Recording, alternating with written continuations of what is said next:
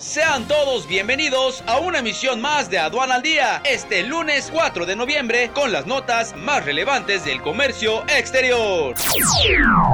Nacional. El Consejo Coordinador Empresarial urgió a la Secretaría de Economía a calificar la implementación de las reglas de origen de tratado entre México, Estados Unidos y Canadá, un trabajo que deben especificar de común acuerdo los equipos técnicos de los tres países.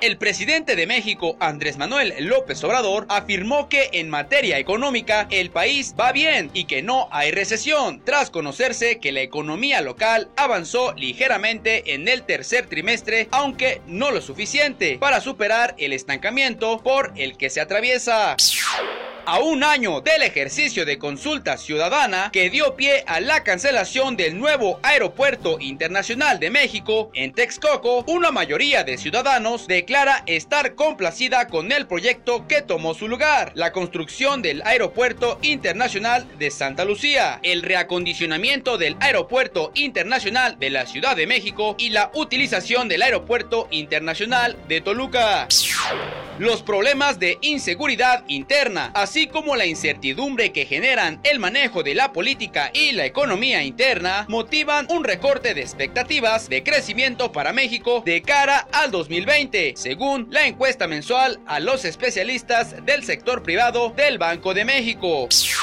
internacional. La presidenta de la Cámara de Representantes, Nancy Pelosi, consideró que el nuevo tratado comercial con México y Canadá del presidente Donald Trump es el acuerdo comercial más fácil que hemos hecho.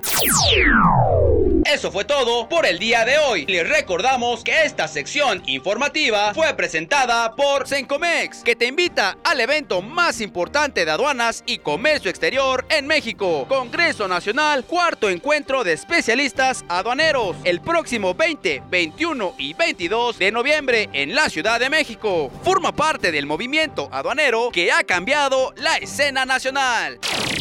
Te esperamos el día de mañana con más notas solo en Aduana al Día. Hasta la próxima. EA Radio, la radio aduanera.